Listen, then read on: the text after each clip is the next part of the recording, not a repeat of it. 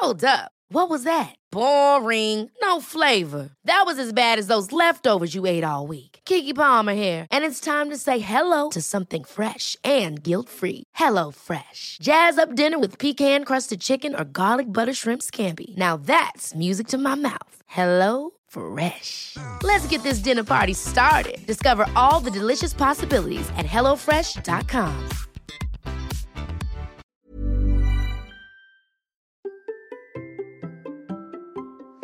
Et nous rentrions dans les coulisses ou plutôt les cuisines du cyclisme professionnel? Allez, c'est parti Bonjour, bonjour, c'est Bertrand, j'espère que vous allez bien, que vous avez la forme, la patate, l'énergie, que tout va bien pour vous. Comment débuter le cyclisme à 46 ans? Comment passer de 0 km par an à 350 km dans un week-end? Telle l'aventure que je vais vous raconter d'épisode en épisode dans ce podcast. Si vous ne me connaissez pas, je m'appelle Bertrand Soulier. Quelques années, je ne sais pas de sport du tout. J'ai fait un équilibre régimentaire, repris le sport, débuté la course et j'ai perdu 27 kilos pour devenir marathonien. Maintenant, je cours tous les jours. Mais le vélo, je dois bien le dire, à l'origine, ce n'est pas vraiment mon sport, mais ça va le devenir et je vais devenir champion du monde de mon monde en finissant mon premier Gravelman. Et c'est ce que je vous raconte d'épisode en épisode. Et aujourd'hui, c'est un épisode un petit peu spécial. J'ai décidé de faire une rediffusion d'un épisode que j'avais diffusé sur un autre podcast qui s'appelle Sport et Nutrition, qui est un podcast qui sort tous les 15 jours le vendredi. Et en fait, euh, Sport et Nutrition, c'est un podcast qui s'intéresse bah, à la nutrition sportive et la plus naturelle possible. Et en fait, dedans, on reçoit des athlètes, des sportifs euh, de différents euh, sports, hein, des aventuriers, des entraîneurs, des spécialistes de l'alimentation sportive. Voilà, euh, tout un tas de, de, de, profils, de parcours dans différents sports. Et j'ai reçu plusieurs fois par le passé des personnes qui sont dans le cyclisme. Et donc, j'avais reçu dans un épisode que j'avais diffusé en décembre dernier, Valentin Lacroix. Et Valentin Lacroix, en fait, il a été cycliste semi-pro et il est maintenant nutritionniste et cuisinier. En fait, il a plusieurs casquettes. Il travaille avec l'INSEP, avec des fédérations, des équipes de France, des équipes cyclistes, etc. Et justement, en fait, on avait parlé de tout ce qui était euh, la préparation, l'alimentation des, euh, des, professionnels du vélo, des cyclistes professionnels, et notamment, hein, euh, parce que là on est en plein Tour de France, et ben justement de ce que des cyclistes professionnels pendant le Tour de France peuvent euh, manger. Et vous allez voir qu'il y avait quelques surprises parce que ce qui marche pour nous, hein, j'ai envie de dire comme un des mortels, ben euh, ne marche pas tout à fait de la même manière pour des sportifs de ce niveau-là. Et donc c'est aussi pour ça que j'ai choisi de rediffuser ce podcast. C'est pour déjà ben, vous faire connaître sport et nutrition si vous ne le connaissez pas déjà, vous refaire, vous rappeler aussi cet épisode que j'ai trouvé vraiment très riche, sur lequel j'ai appris vraiment des choses, qui est très surprenant. Et c'est un épisode que j'avais beaucoup apprécié et qui, je pense, devrait vous, beaucoup vous plaire, euh, ben, parce qu'en en fait, on est dans le monde vélo, voilà, tout simplement. Et donc, c'est pour ça que j'ai choisi cet épisode. Et puis sinon, si vous demandez où est mon petit, euh, où j'en suis de mes, euh, euh, de, de, mon avancée sur la préparation du Gravelman, bah sachez que cette semaine j'ai fait 0 km de vélo et que la semaine dernière j'en avais pas fait beaucoup non plus. Donc on va dire que c'est une pause. Voilà, je vais faire une petite pause euh, avant mon aventure en vélo. J'ai fait une petite pause en fait pour me pour récupérer, pour me ressourcer, pour reprendre de l'énergie, pour préparer aussi un autre défi que j'ai à côté, etc. Et donc euh, bah pour l'instant le vélo, voilà, il, fait un petit peu la sieste. Il dort un petit peu, il est rangé. J'ai vidé les sacoches, etc. Et bientôt je reviendrai. Euh, voilà, mais en attendant, c'est vrai que j'adore cet épisode je trouvais qu'il y avait beaucoup d'informations, que c'était surprenant aussi par certains aspects que ça colle bien à l'actualité du moment. Donc je vous repropose cet épisode complet et puis je vous mets le lien bien sûr dans les notes de l'épisode pour découvrir les autres épisodes de Sport et Nutrition. Euh, vous allez voir, il y a des épisodes vraiment sur toutes les thématiques avec d'autres cyclistes d'ailleurs aussi hein, et des sportifs de tous les sports. Allez, c'est parti. Et aujourd'hui, nous partons à la rencontre de Valentin Lacroix. Ancien cycliste semi-pro, est maintenant nutritionniste et cuisinier. Il travaille avec l'INSEP, plusieurs fédérations, des équipes de France et aussi avec des équipes cyclistes. Et c'est le sujet du jour. Nous partons ensemble dans les coulisses et les cuisines des cyclistes professionnels et de leurs besoins très spécifiques. Car leurs dépenses caloriques sont telles que Valentin doit être très stratégique pour qu'il mange assez et dispose de la bonne énergie au bon moment. Et on parle vraiment de champions qui font 25 à 30 heures d'entraînement par semaine et qui enchaînent des milliers et des milliers de kilomètres, des fois tous les jours comme sur les grands tours.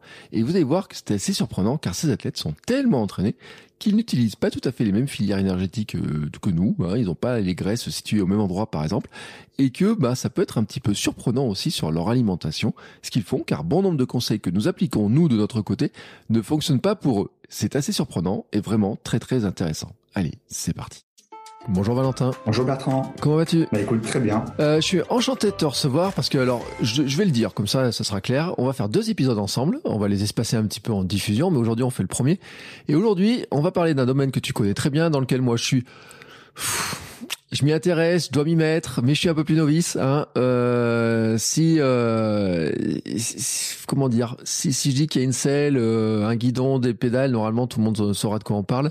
Toi, c'est ton truc le vélo? Ouais, exactement. Bah, j'ai fait du vélo par le passé, euh, du cyclisme sur route à haut niveau, donc ce qu'on appelle le, la DN1 maintenant la, la N1, donc c'est le plus haut, plus haut niveau amateur en France. Et puis à présent, ben, en ce qui me concerne la nutrition, ben, j'accompagne également des cyclistes donc des cyclistes professionnels et puis euh, également via la Fédération française de cyclisme, donc ça soit des, des routiers, des pistards, euh, quelques vététistes ou, ou même des, des, des bicrosseurs donc, euh, qui font du BMX.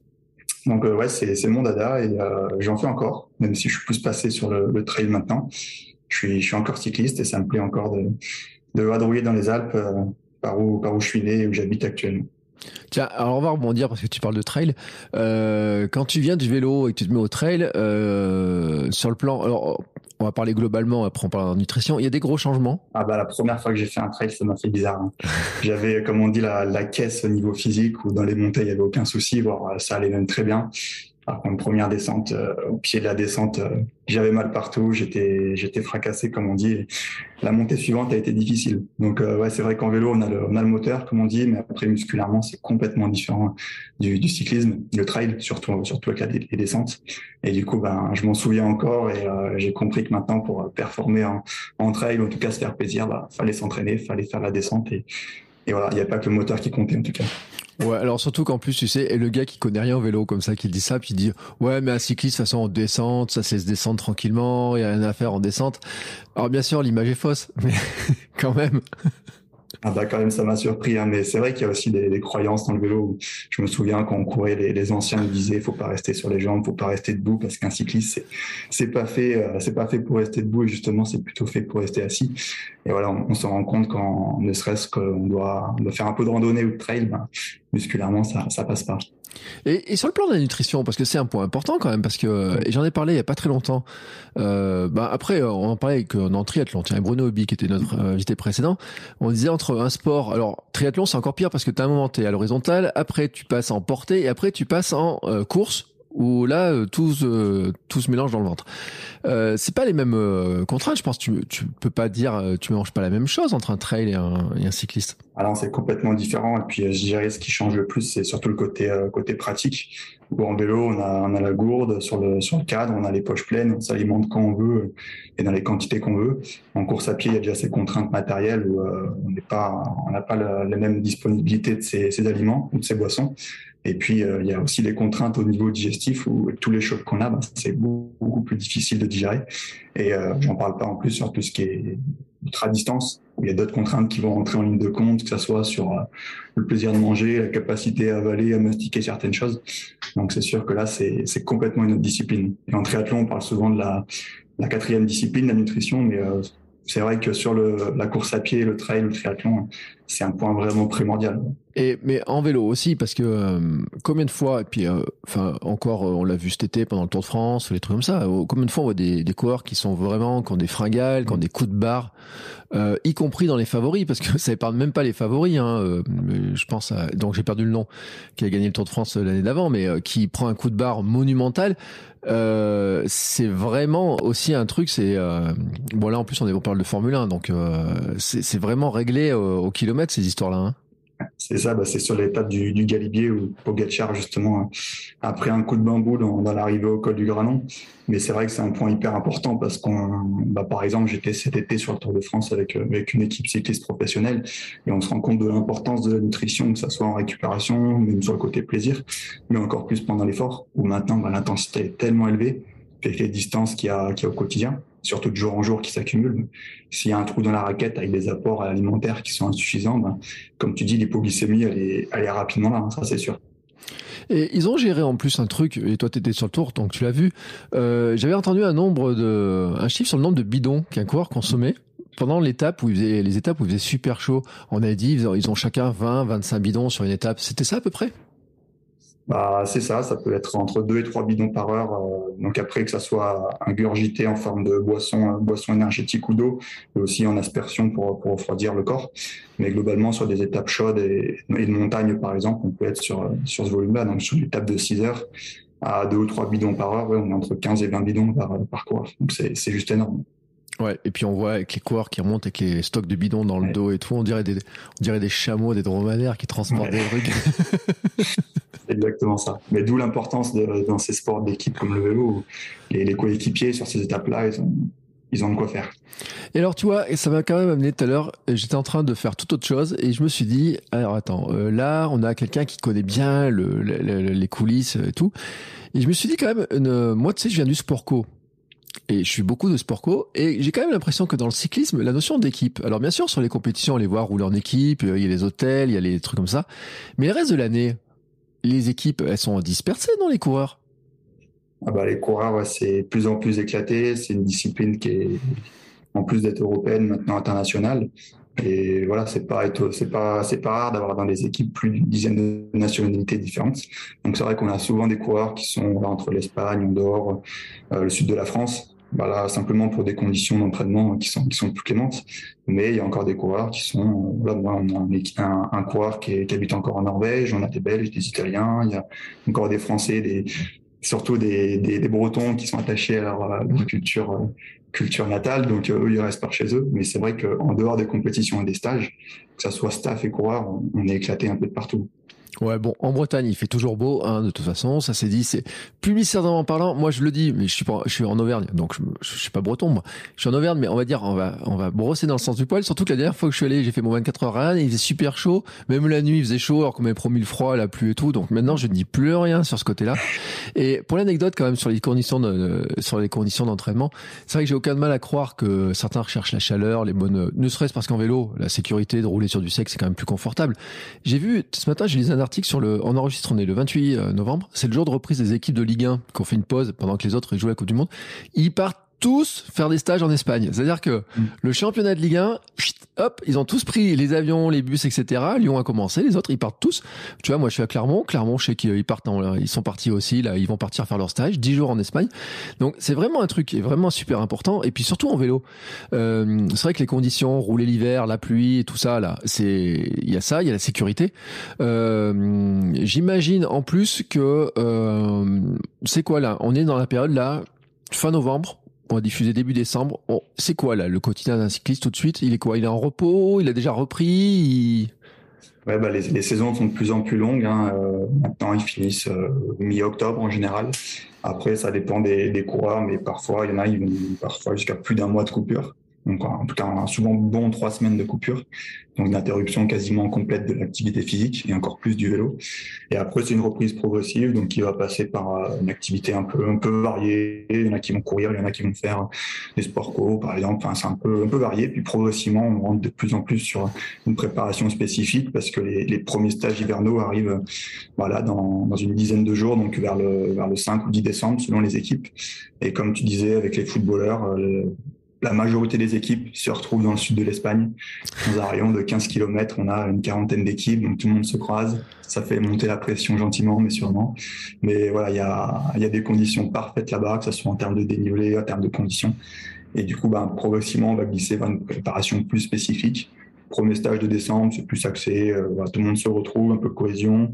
Euh, on fait beaucoup d'endurance. Et puis après le second stage de janvier, Là, c'est avant les, avant les premières compétitions. Là, on commence à remettre un petit peu d'intensité, mais ça reste quand même une grosse base, ce qu'on appelle une grosse base aérobie, avec des semaines de 25, 30 heures, voire plus des fois de, de, vélo. Donc, sans rajouter la préparation physique générale, par exemple, en plus.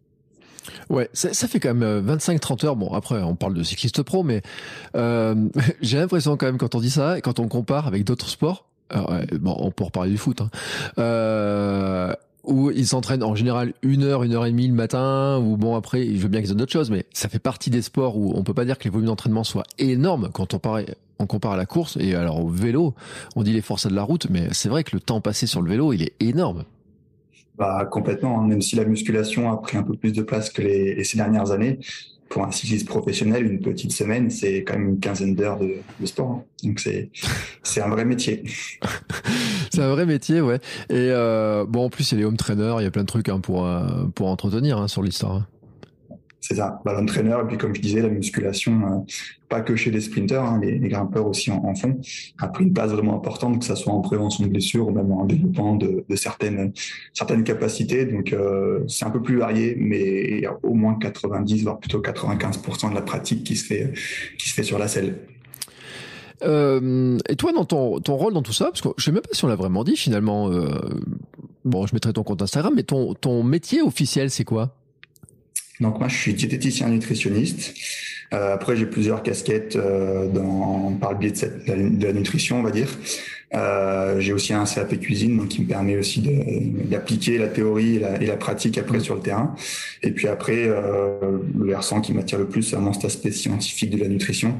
Donc, je suis aussi formé en micronutrition, nutrition du sportif et et là, présent depuis cette année, et ça sera le sujet de, de la prochaine prochain enregistrement, c'est au niveau euh, pédagogie et psychologie du comportement alimentaire. Donc, euh, donc voilà entre guillemets pour mon CV. Après concrètement, ben donc moi je suis nutritionniste. J'accompagne aussi ben, plusieurs fédérations, que ce soit la fédération française de cyclisme par rapport au sujet d'aujourd'hui, mais aussi la fédération française d'aviron. Euh, pas mal investi aussi avec le ski et puis tout ce qui est fédération euh, comme les sports à catégorie poids, euh, sport de combat comme la lutte, la boxe, etc. Donc une bonne partie de mes activités sont faites à, à l'INSEP à Paris, l'Institut national du sport. Et après, j'interviens aussi euh, de manière de manière indépendante avec des clubs pro ou, des ou des structures fédérales. Donc, euh, donc voilà pour mon CV, on va dire.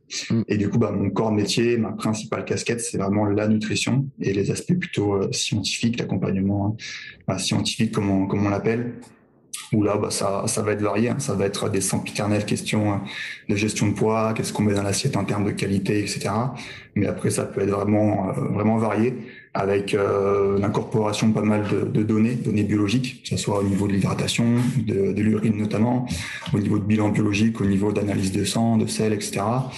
Euh, donc voilà, divers, divers paramètres, que ce soit la glycémie, la lactatémie, euh, différents, différents éléments comme le stress oxydatif, etc. qu'on va venir euh, étudier, mesurer. Et puis derrière, ben, qu'est-ce qu'on met en, qu'est-ce qu'on met en place, que ce soit dans l'assiette, euh, dans la gourde par exemple pour les cyclistes, et éventuellement bah, il y a des compléments alimentaires si c'est nécessaire en fonction des besoins de l'athlète euh, et puis de sa performance et de sa discipline.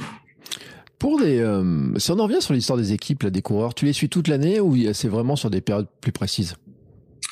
Euh, Toute l'année. Après, on va dire qu'il y a quand même des besoins, des moments où ils vont relâcher un peu plus. Donc, l'exemple des cyclistes pendant leur coupure, moi volontairement, je je prends pas trop au bout de mon nez puisque c'est aussi des moments de, de relâche. Euh, donc voilà, ils sont, ils sont libres, mais sur tous les plans, je dirais, hein, tous les plans la performance sont un peu mis de côté, un peu ralenti.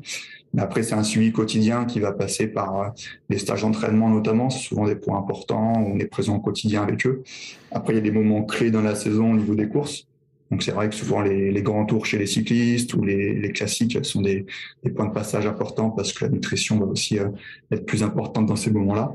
Et puis après, entre, euh, entre ces compétitions, en fil rouge, ben, selon les, les, besoins des coureurs, on va les suivre euh, au quotidien, selon, selon leurs besoins. Donc c'est vraiment varié. Hein. Ça peut être juste euh, des, des, banales, euh, des banales recettes ou des, des, individualisations sur leur plan d'entraînement et du coup, ben, si on découle au niveau de la nutrition. Mais après, ça peut être euh, des tests d'entraînement qu'on va faire à la maison pour, pour préparer la prochaine compétition, mm. que ce soit en termes d'entraînement nutritionnel sur les quantités, le type d'aliments ou de boissons qu'on va prendre en compétition. C'est vraiment varié. Donc, il y a des points de passage, mais entre ça, il y a quand même un suivi du quotidien qui est important. Euh, Ma question va être vraiment euh, néophyte comme ça, mais on ne sait pas. Est-ce qu'un est cycliste peut ne pas être sérieux sur son alimentation ou est-ce que euh, ça pardonne pas du tout? Ça peut marcher un temps, je dirais. Après, euh, c'est vrai que sur la qualité, euh, qualité des apports, tout ce qui est apport micronutriments, etc., il y a vraiment des différences assez importantes. Mais euh, ça, c'est plus des choses si si elles sont pas soignées qu'on va qui vont pénaliser la performance ou la récupération plus sur le long terme. Par contre, euh, bah, tu parlais tout à l'heure des, des, hypoglycémies, mais celui qui est pas vigilant sur ses apports en termes de, de quantité, ça, il va souvent rapidement le voir en termes de récupération et de, de baisse des performances euh, à l'instant T quand il y a une hypoglycémie. Et souvent, bah, c'est vrai que c'est des sports comme les sports d'endurance où on parle beaucoup de la gestion du poids. Au rapport poids-puissance. Mm. Et donc, du coup, on a souvent bah, tendance à restreindre ses apports parce qu'on se dit, euh, je veux pas grossir, ou même je, je veux plutôt toujours m'affûter au, au, maximum. Et on se rend compte que souvent, c'est plutôt l'inverse. Le problème, c'est que les, les coureurs, ils mangent pas suffisamment. Ouais. Et sur le long terme, ben, je pense que de mémoire, c'est des, des problématiques que tu as déjà abordées sur le podcast. Mais ces problématiques en fait de, de déficit énergétique, qu'ils soient chroniques ou, ou aigus, ça a vraiment des répercussions sur la santé et sur la performance aussi. Et souvent, j'aime bien dire au quoi, en fait, si, si tu fais pas attention à tes apports, donc là, vraiment sur l'aspect quantitatif, tu as 100% de chances de trop manger quand tu es au repos et 100% de chances de pas assez manger quand tu es à l'entraînement. Donc, en fait, tu fonctionnes un peu la tête à l'envers et euh, bah, tu n'optimises pas, en fait, tous les processus euh, adaptatifs sur le plan de ta progression. Voire, tu t'exposes à des blessures, à tomber malade et ainsi de suite. Et, et, tu sais, moi, quand je vois le physique des cyclistes, mais surtout des pros, j'ai quand même l'impression qu'ils, enfin, ils ont quoi comme taux de masse grasse, les mecs, là? Ah bah, les plus bas, c'est souvent autour des 4%. je pense qu'on a une moyenne autour des, des 7-8% en saison sur les objectifs. Mais ouais. voilà, les, les, plus, les, les plus épais, je vais pas dire gros parce qu'ils en sont loin d'être gros, c'est, du 9-10%. Donc c'est, c'est bas, hein, c'est sûr, mais avec le nombre de kilomètres et d'entraînement qu'ils font, la dépense énergétique, elle est, elle est énorme. Sur le Tour de France, les grosses journées, on est au moins à des 6000 calories, mmh. même pour les petits gabarits ouais. de 55-60 kilos. Et ils sont et capables de manger autant qu'ils dépensent? Ou, ou c'est physiquement impossible? Enfin, je veux dire. Euh... Bah, c'est difficile et euh, c'est pour ça notamment bah, l'exemple encore du Tour de France. Hein, mais euh, souvent il y a un petit déjeuner, un repas du soir qui sont vraiment complets. Et le reste de la journée, c'est des collations, c'est ce qu'on mange sur le vélo. Donc concrètement, deux repas, c'est compliqué d'avoir autant de calories mmh. bah, parce que simplement le système digestif et même euh, l'appétence vers, vers les aliments, elle est, elle est pas non plus énorme. Surtout bah, cette année avec les conditions chaudes qu'on a eues, ça c'est aussi un point qui, qui va maltraiter le système digestif et pour autant même augmenter les apports, notamment les apports glucidiques. Donc maintenant, ce qu'on ce qu'on retrouve, c'est des apports de vin qui sont beaucoup plus importants sur le vélo, en récupération aussi, mmh. et des apports qui sont vraiment fractionnés. Bah, concrètement, ils vont avoir leur petit déjeuner, après ils vont avoir une ration d'attente liquide et ou solide avant le départ. Après, ils vont avoir tout ce qu'ils vont manger sur le vélo. Et après, trois rations de récupération, donc en gros, heure par heure, après l'étape, plus le repas du soir, plus une collation avant d'aller se coucher. Wow, et en fait, ils mangent sans arrêt, quoi tout le temps. Ben, ils sont presque, ils sont presque entre guillemets sous, sous perfusion, sans, sans mauvais jeu de mots. C'est dans, dans, du cyclisme, on va dire, mais, euh, mais c'est sûr qu'ils mangent, ils mangent constamment. Euh, c'est quoi une ration de récup pour avoir une idée pour ceux qui se posent la question là? Ben, globalement, euh, moi j'aime bien la, la fragmenter en, en, trois prises, ou une première prise qui va être plutôt liquide, semi-liquide, tout simplement pour mieux absorber mieux absorber les nutriments parce que le système digestif il est il est un peu euh, un peu en mode veille. Donc, souvent c'est c'est des boissons sucrées donc euh, classiquement des jus de fruits et smoothies, ça peut être des sodas aussi de temps en temps quand quand ils en ont envie et besoin. Euh, ça arrive quand il y a des apports vraiment, euh, des, des, demandes vraiment importantes d'ajouter bah, des, des, bonbons, des fruits secs, etc. pour justement avoir, avoir, la calorie facile. Et après, progressivement, plus le système digestif va reprendre un peu son activité, plus on va remettre des, des vrais aliments.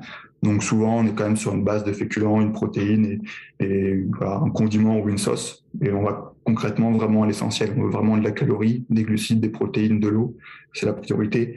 Et le reste, tout ce qui est un peu euh, micronutriments, vitamines, etc., viennent en complément, mais c'est pas notre priorité.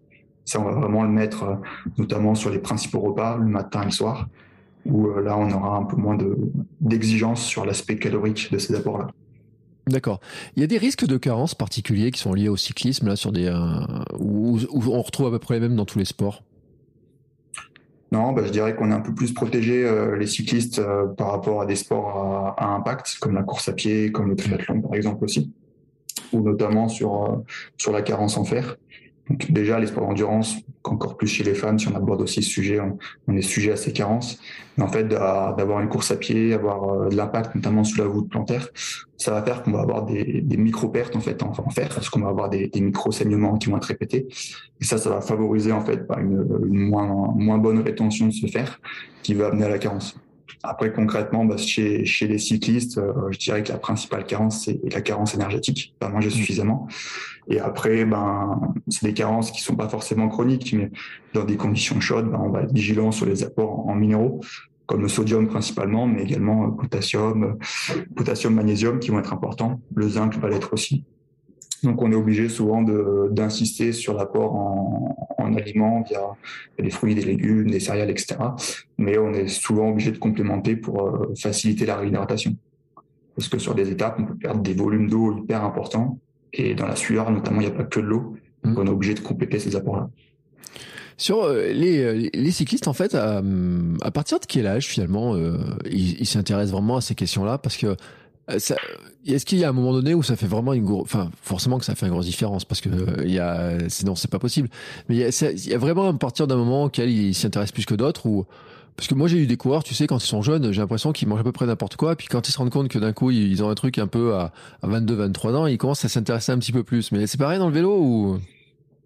Bah, de mon expérience, euh, donc tout sport confondu, euh, pourquoi un athlète vient me consulter euh, Je pense que 90% du temps, c'est soit parce qu'il vient de se blesser, soit parce qu'il a une problématique de poids. Donc soit prendre, du poids, soit en perdre. Donc euh, c'est vrai que les cyclistes sont souvent statistiquement en tout cas moins touchés par les blessures, même si tout ce qui est tendinite, etc., ça peut être assez récurrent chez certains. Mais concrètement, c'est souvent la porte d'entrée de la gestion du poids qui va nous amener à, échanger sur, sur les questions nutrition.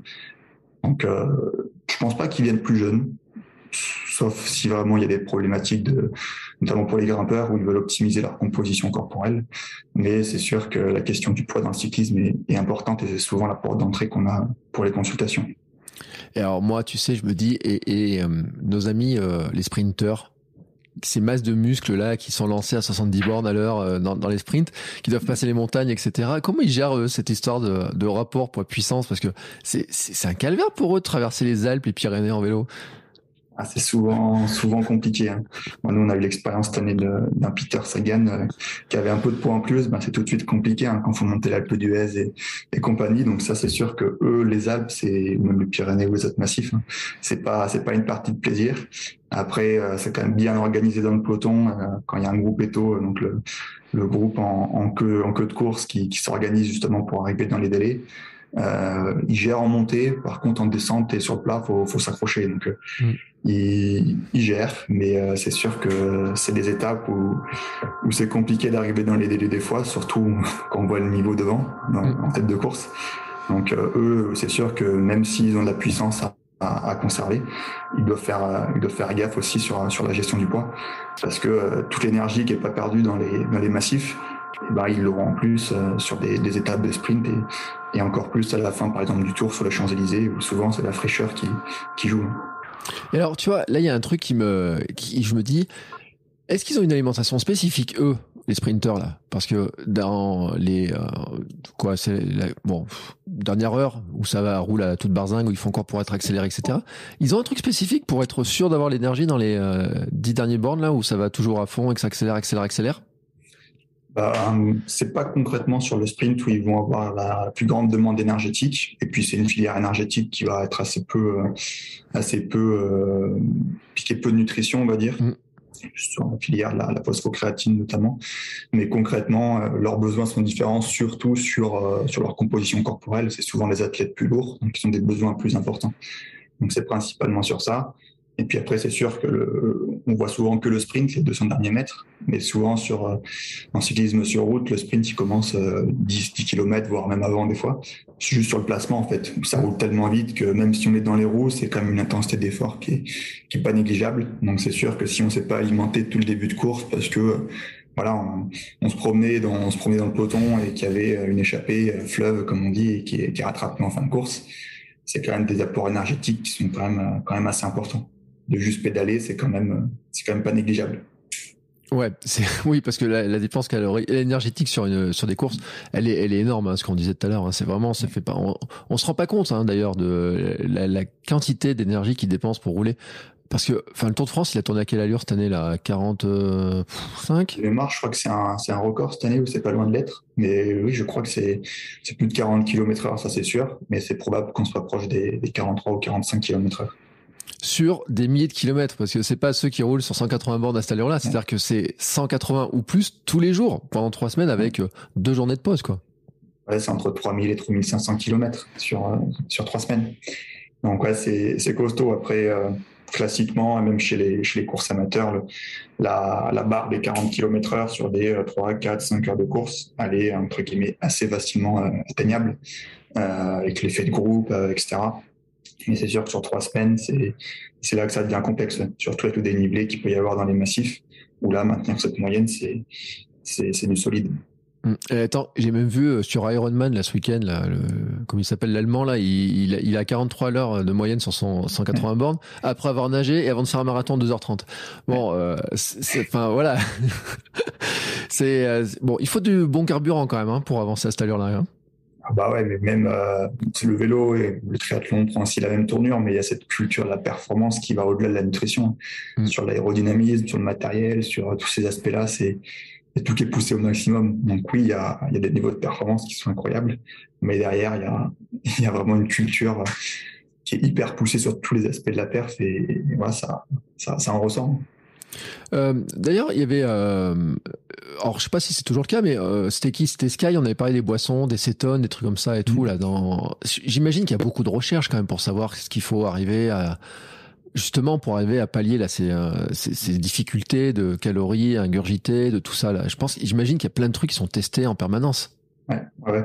Bah, ça, c'est sûr que la nutrition du sport, mais aussi le cyclisme, aussi parce que simplement, il y a, c'est un sport qui a des moyens eh ben, il y a, plus de recherche sur les sujets, euh, les sujets en question.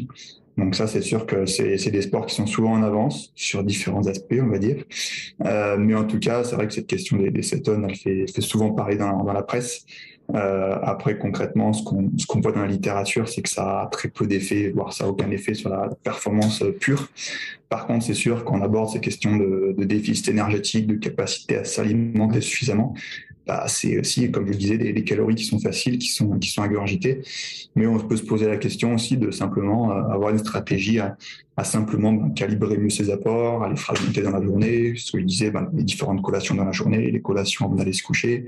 Et pourquoi pas aussi agir simplement avec des, des aliments qui ont une densité nutritionnelle, qui sont plus riches en, en calories dans un petit volume, comme les graisses, comme les huiles, comme les oléagineux, etc pour arriver en fait à des, à des apports caloriques qui soient qui soient pas loin de la réalité. Mm. Souvent, euh, voilà, il y a peut-être des questions à se poser sur ces compléments comme les cétones, etc. Mais il y a des équipes qui n'ont pas, pas optimisé simplement cette base de simplement manger suffisamment. Ouais. Donc ça, c'est sûr que c'est c'est un peu une discipline à deux vitesses, parce qu'il y en a qui sont euh, au-delà de la performance, c'est de la recherche, c'est voilà, l'innovation, et il y en a qui, qui suivent un peu juste le mouvement, on va dire. Euh, Est-ce que euh, j'ai tort de penser qu'un euh, cycliste, il, il, est sur quelle filière énergétique euh, le plus long de la course? C'est de l'aérobie, c'est de la basse intensité. Pour eux, c'est sûr, pour monsieur, madame, tout le monde, on serait quasiment au maximum pour, pour juste simplement suivre les roues. Mmh. Mais eux, voilà, ils sont à des intensités, même à plus de 40, 40 km heure, ils peuvent être sur, sur une dominante d'aérobie. Et c'est ça qui fait leur force. Mmh. Et voilà, si on compare un cycliste même de très bon niveau, mais amateur, et un cycliste professionnel, la différence, elle va pas se faire sur le potentiel maximum, sur un sprint, sur une accélération, plus sur la capacité justement à, être durable, en fait, à, à endurer un niveau d'intensité qui est bas, moyen, mais sans se fatiguer. Donc au niveau euh, alimentation, euh, on va plutôt être sur quoi? Sur sur des lipides, sur des choses comme ça, ou euh, c'est comment les équipes en fait? Ah non, pour autant, en fait, c'est, on va quand même être sur une dominante de glucides. Ouais. Et justement, c'est ce que même à des intensités basses, on va avoir des besoins en glucides qui vont être même très, très difficiles à compenser, même si on a des apports très élevés. Quand je dis très élevés, pour, pour ceux qui connaissent un peu le sujet, on est souvent sur des apports entre 90 voire 120 grammes de glucides par heure. Mm. Donc, pour le petit exemple, souvent, une, une boisson d'effort du commerce, c'est 30, 40 grammes de glucides par, par gourde. en fait, il faudrait multiplier ça par, par euh, deux, trois, voire, euh, voire plus. Donc, c'est des apports avec des boissons spécifiques, avec des, des, barres énergétiques, des gels, etc., qui ont des apports, euh, des apports importants. Mm. Et en fait, la différence, elle va pas forcément se faire sur le vélo, où au final, les, les apports vont plutôt être glucidiques, même si l'organisme va plus puiser dans ses réserves de graisse. Par contre, c'est en fait tout l'entraînement qui est fait toute l'année, depuis des années, qui va forcer le corps, en fait, à être plus économe. Mm. C'est-à-dire qu'il va quand même avoir la capacité d'utiliser ses glucides, à différentes intensités, mais en même temps de les économiser, en tout cas les, les réserves endogènes, ce qui est dans le corps, ce qu'on appelle le glycogène musculaire. Donc en fait, c'est des, des, athlètes qui ont des capacités à brûler des graisses qui sont énormes, mais aussi qui ont la capacité d'aller chercher les glucides quand ils en ont besoin et d'en utiliser des grandes quantités pour pour soutenir en fait les efforts qui sont qui sont faits. C'est énorme hein, comme gestion quand même parce que c'est vrai que là on rentre dans des trucs où on se dit bon bah pour nous, le commun des mortels, on, on, fonctionne pas tout à fait de la même manière. Euh, c'est là où on voit aussi, hein, c'est le niveau pro où euh, vraiment les écarts sont, sont vraiment incroyables. Hein, c'est vraiment des machines. Euh, enfin, pour moi, à 4% de matière grasse, euh, il me semblait qu'on n'était pas bien vivant, mais je peux me tromper, mais c'est ça. Après, il y a petite différence, des petites subtilités sur la, la, teneur en masse grasse dans, dans l'organisme. Mm. Souvent, on va mesurer ben, ce qu'on appelle la, la, graisse sous-cutanée, mm. avec la pince à pli pour ceux qui connaissent, ou différents, différents appareils qui vont mesurer la, la composition corporelle et, et, le pourcentage de masse grasse. Mais justement, ces athlètes, ils sont souvent très peu, euh, très peu gras au niveau visuel, sous-cutané, mm. mais par contre vont avoir une teneur en, en graisse à l'intérieur du muscle qui va faire qu'il y a en fait un réservoir de, un peu comme le glycogène en fait, un réservoir de lipides qui est présent en, en direct en fait du muscle. Du coup, ça va être un, un, substrat qui va être hyper prioritaire, hyper efficace et qu'on va avoir la facilité à utiliser. Ouais, tout l'inverse c'est pas plus, voilà. Bah, ouais, parce que moi, ma graisse, elle est. Potentiellement, c'est ça. Bah, c'est ça, mais du coup, elle est pas forcément efficace parce que euh, elle est pas au bon endroit. Ouais, alors là, tu vois, d'un coup, je me dis, euh, c'est euh, c'est quoi? Il y a une part de génétique ou c'est que de la part de l'entraînement et de l'alimentation de l'entraînement qui fait qu'ils sont euh, composés comme ça en fait Oui, un peu des deux, hein, mais euh, c'est sûr qu'il y a une grosse part d'entraînement parce que là, ils sont athlètes depuis des années, ils font des kilomètres. Euh, quand on parle de 30, plus de 30 000 kilomètres par an, des fois beaucoup plus. Euh, c'est des heures de sel, c'est le corps qui est habitué à faire des, kilomètres, des heures, des heures, des heures. Et du coup, il y a des, des adaptations qui vont se faire, mais oui, il y a une part de génétique aussi. Il y a l'entraînement, il y a aussi l'alimentation, que ça se fasse sur le vélo, en dehors, qui va aussi permettre ces différentes adaptations. Donc c'est vraiment multifactoriel, mais il n'y a pas que de pas de on va dire. Il y a quand même beaucoup d'entraînement derrière. Euh, J'ai une question qui est. Euh, on parlait d'un peu d'appétence, la capacité à manger, le fait qu'il devait beaucoup manger, etc. Quand on est euh, cuisinier comme toi là, la tête de, du plat que tu leur sers, elle joue beaucoup sur leur ou ils s'en moquent un peu? sur une journée, je pense que euh, s'en foutent un petit peu. Ils ont quand même leurs habitudes du plat de pâtes ou du plat de féculent. Mm. Mais voilà, sur trois semaines, voilà l'exemple du Tour de France cette année, c'est quasiment un mois parce qu'on est parti du Danemark, donc on arrive quasiment une semaine avant. Donc euh, un mois loin de la maison, un mois à... ça soit dur, un mois être sous la chaleur, potentiellement avoir mal au ventre ou simplement avoir envie de manger des choses différentes, bah, on est obligé de s'adapter. Et comme on sait que le principal facteur limitant, c'est qu'ils ne mangent pas suffisamment, donc l'impact limitant sur la performance, on est obligé bah, d'utiliser des, des subterfuges, on va dire, pour les faire manger un peu plus. Donc ça va d'une cuisine un peu plus euh, jeune, on va dire, un peu street food et autres, mmh. mais on va aussi sur des, des préparations là, qui sont gourmandes, qui sont, qui sont plaisantes.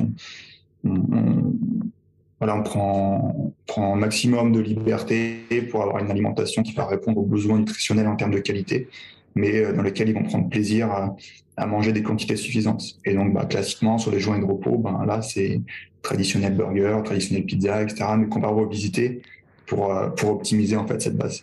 Mais voilà, on est obligé d'avoir des idées. Euh, c'est pas qu'un plat de pâtes tous les soirs avec euh, une tranche de poulet, euh, des carottes râpées à l'entrée, une tarte aux pommes en dessert. On est obligé de varier. Mais nous aussi, on prend plaisir du coup en cuisine à, voilà, jouer sur les recettes, les goûts, les couleurs. C'est plaisant. Ouais, parce que c'est vrai, c'est vrai que c'est important parce que bon, moi je regardais ton compte Instagram, je voyais les photos et tout, je me, je me dis mais bon, ça c'est une portion pour quelqu'un qui est, c'est pas un cycliste qui mange ça sur les portions. Euh, c'est des portions présentées pour une, une assiette gastro, c'est pas une portion présentée pour un cycliste quoi. Bah ouais, concrètement, euh, donc là cette année, on avait des petits gabarits qui devaient faire 55 kilos. Les plus lourds, ils sont proches des 80 kilos. Donc les portions, si je prends juste l'exemple des féculents, c'est sur les petites journées des 250 grammes pour cuit de féculents pour les petits gabarits. Cuit, hein, Et souvent, ouais, poids cuit. Et souvent chez les, les, plus gros, on est sur du 300 voire un peu plus. Sans compter bien sûr bah, l'entrée qui peut potentiellement être déjà à base de féculents, Pareil pour le dessert, pareil, ben, toutes les, les, collations dans la journée. Donc au final, ce qu'on essaye, c'est pas de surcharger euh, la quantité sur le dîner, parce qu'on sait que derrière, pour l'endormissement, pour le sommeil, ça va aussi avoir de l'impact. Donc on, on, a des apports conséquents, mais au final, rapporter à la dépense énergétique sur le repas du soir, c'est pas des gros apports. Mmh. Par contre, sur la journée, ben là, c'est c'est juste énorme. Euh, j'ai une question, et là, c'est par exemple sur les féculents. Bon, tu disais un plat de pâtes. Les pâtes, elles sont complètes, elles sont pas complètes, semi. Il y, y, a un truc? Non, c'est classiquement des, pâtes blanches, simplement sur l'effet l'effet satiétogène que potentiellement vont, vont, apporter des pâtes complètes, donc plus rapidement rassasiées. Et nous, c'est ce qu'on veut pas. Parce qu'en fait, on a de la facilité, on a les difficultés à les faire s'alimenter en conséquence. Mm. Donc, si on part sur des aliments, voilà, beaucoup de crudité, des soupes, des pâtes complètes, euh, je sais pas, des pois chiches et autres, ça va certes être intéressant sur la qualité. Mm. Par contre, euh, voilà, en, en, une assiette, même pas, on va être rassasié. Et nous, c'est ce qu'on veut pas. Donc, c'est sûr qu'il y a un peu, c'est un peu plus réducteur sur l'aspect euh, plus euh, plus qualitatif et ce qu'on peut lire dans, dans, les livres en termes de nutrition. Mais on est obligé en fait de, de faire un peu un rétropédalage pour, euh, pour simplement avoir l'aspect euh, quantitatif qui est, qui est rempli. Quoi. Non, mais c'est vraiment intéressant parce que c'est vrai que c'est tout l'inverse de ce qu'on dit en diététique, notamment quand on veut perdre du poids et tout. On dit bon bah on va on va plutôt aller sur des aliments, des pâtes complètes, etc. Mais c'est vrai que là, le but du jeu c'est plutôt d'en manger. Et puis de toute façon, t'as aucun doute sur le fait qu'ils vont les perdre. Enfin, quand ils quand ils roulent, qu'ils sont en entraînement, en compétition, parce que en pause là, en période de pause, euh, vous leur mettez une alerte aussi sur le truc en, disant attention. Euh, le ventre, il, il a de la place, mais il faut peut-être pas le remplir. Ouais, bah après, c'est sûr que c'est, ça dépend vraiment des gabarits. Il y en a qui vont rester au même poids toute l'année. Il y en a qui vont prendre quelques kilos l'hiver. Après, bah, comme je disais tout à l'heure, hein, la, la, coupure, c'est un moment important pour eux. On les laisse vraiment tranquilles. Après, bah, faut pas oublier qu'ils sont professionnels, hein, qu'ils gagnent quand même pas mal d'argent. Donc, ils ont des droits, mais des devoirs aussi. Donc, c'est sûr qu'il euh, y en a qui reprennent du poids, mais dès, dès la reprise, on, on peut, on peut suivre ce point-là et, et se porter, euh, mais se mettre à disposition si jamais ils ont des questions pour, pour rectifier le tir le plus rapidement possible.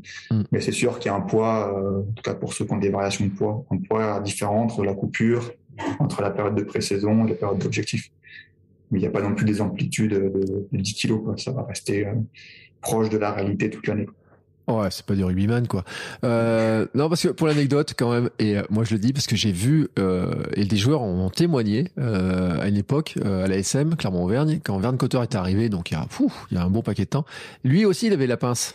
et il les est passé tous les lundis sur la, à la pince ou tous les mardis, je sais quel jour, et il savait les mecs que quand ils avaient trop de masse grasse, ils partaient dans une salle qui était chauffée, on leur faisait faire des pompes, du cardio, tout ce qu'ils détestaient. Ils avaient tout sauf le ballon, ils le détestaient. Et euh, c'était vraiment euh, les gars, enfin vraiment des vraies discussions en disant punaise pourvu qu'on n'y passe pas, pourvu qu'on n'y passe pas, pourvu qu'on n'y passe pas. Mais ils avaient des vraies grosses variations de poids certains. Euh, il y, a, y, a, des joueurs qui arrivaient mais vraiment un peu grassouillés. Alors après, maintenant ils jouent pendant les fêtes. Euh, donc euh, ils jouent le 25 décembre, ils vont jouer ce truc. Maintenant ils sont euh, les fêtes, c'est un peu différent. On voit, on va le voir en foot aussi cette année. Ils vont même jouer le 1er janvier. Mais euh, c'est vrai que c'est il y a des sports où on a l'impression moi j'ai tu vois j'ai vu en des équipes de foot aussi des joueurs qui pendant l'été revenaient avec un peu de poids ils avaient fait des barbecues ils avaient relâché certains mm. on a l'impression qu'ils prennent quand même relativement vite en plus sur un vélo ça pardonne pas trop cette histoire là quoi. Ah bah, bah c'est sûr, hein, bah, t'imagines que quand ils dépensent euh, même à l'entraînement au moins de 3000 calories euh, mm. en plus que, que leurs besoins de base sur une journée classique, ben, quand tu t'arrêtes pendant un mois de, de faire quasiment aucune activité, ben, tu continues de manger la même chose. Le poids, le poids il remonte vite. Hein. Mais euh, il y a quand même un professionnalisme qui est beaucoup plus présent que, que avant. Mm. Et tu vois, juste pour la comparaison, tu parlais du rugby ou du foot, mais pour, pour travailler pas mal avec les, les boxeurs, les lutteurs, certains judokas, etc., Là, c'est quand même un, un autre niveau. Hein. Entre les régimes, il y a des variations de poids. J'avais un, un judoka, euh, non, un, un, lutteur, pardon, hein, qui faisait euh, moins de 60 kilos en catégorie. Et euh, il avait eu dans l'année 7 pertes de poids mmh. de 9 kilos. Donc, moins 9 kilos, plus 9 kilos cette fois.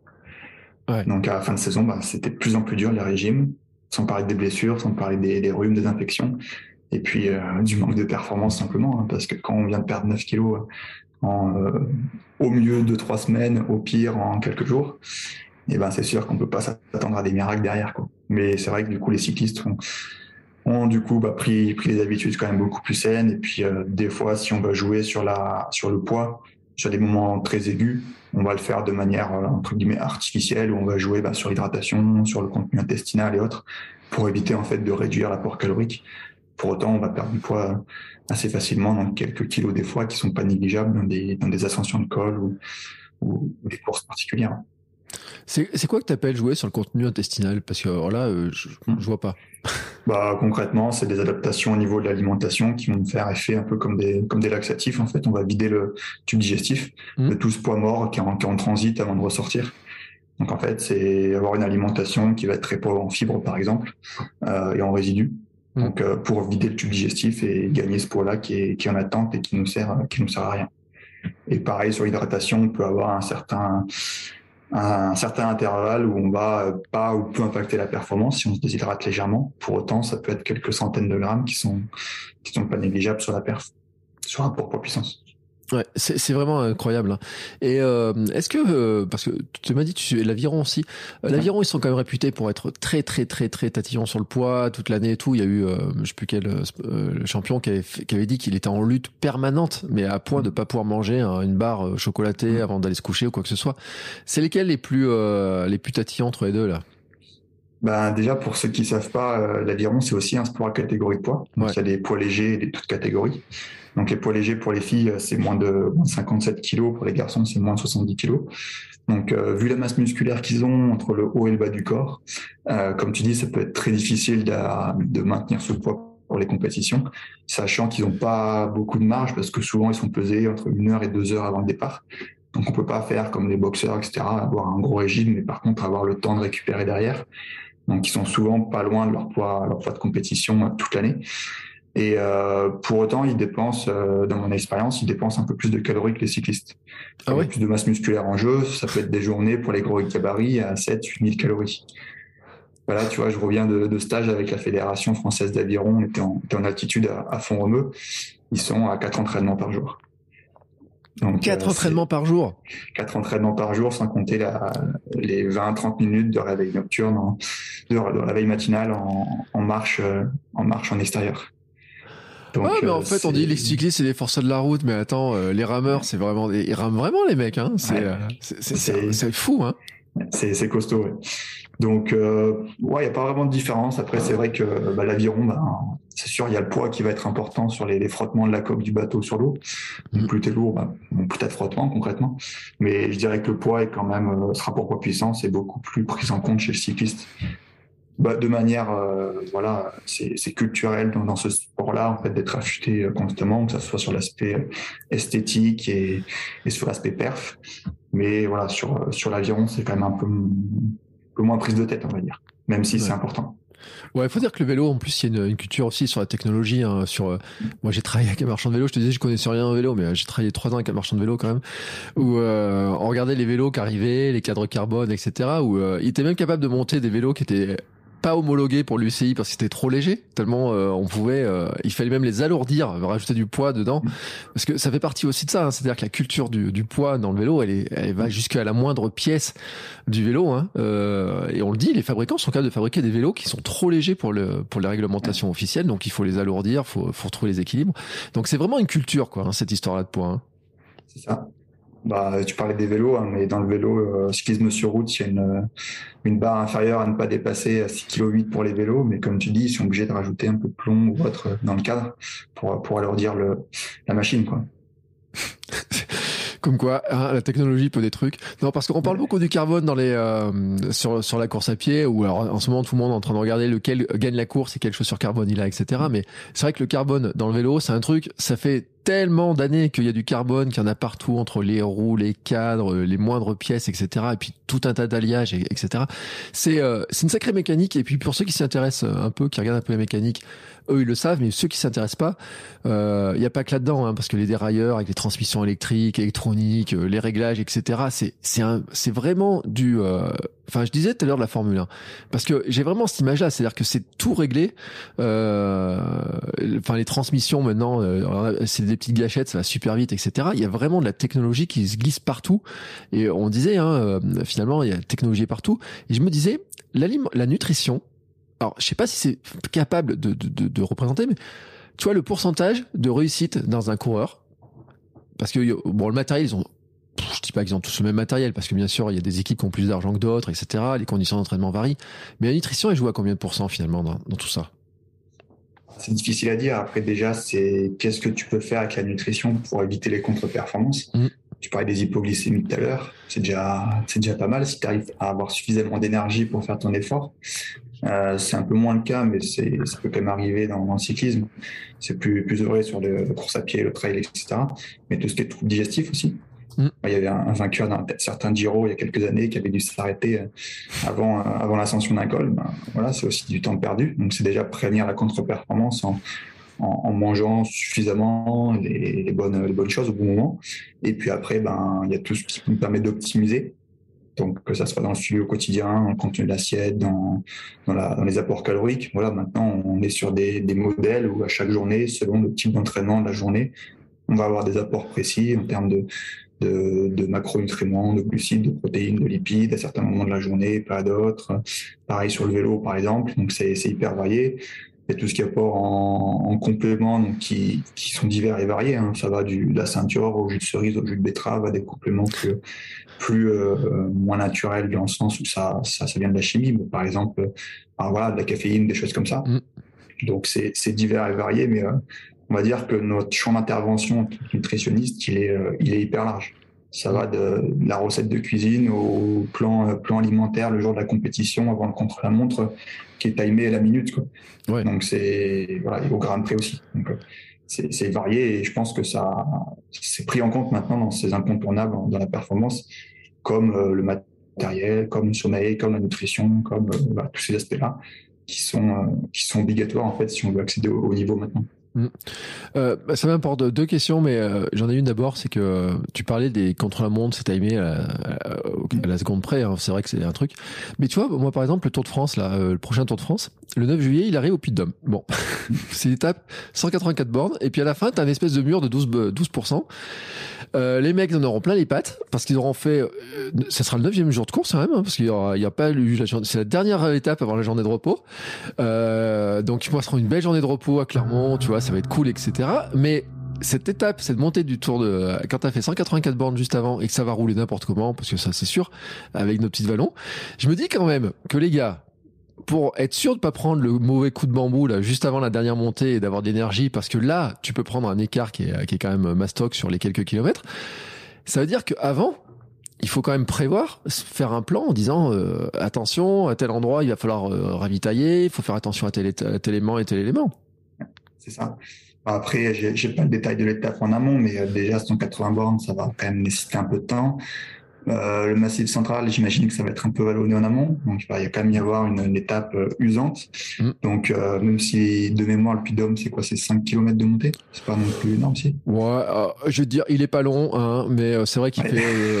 Moi, je me rappelle et quand j'étais gamin, j'ai un souvenir, je peux le dire parce que j'ai vu ces, images-là la dernière fois qu'ils sont arrivés autour. J'étais au sommet et où les vélos en danseuse, ils les penchaient, on a l'impression qu'ils avaient touché le sol.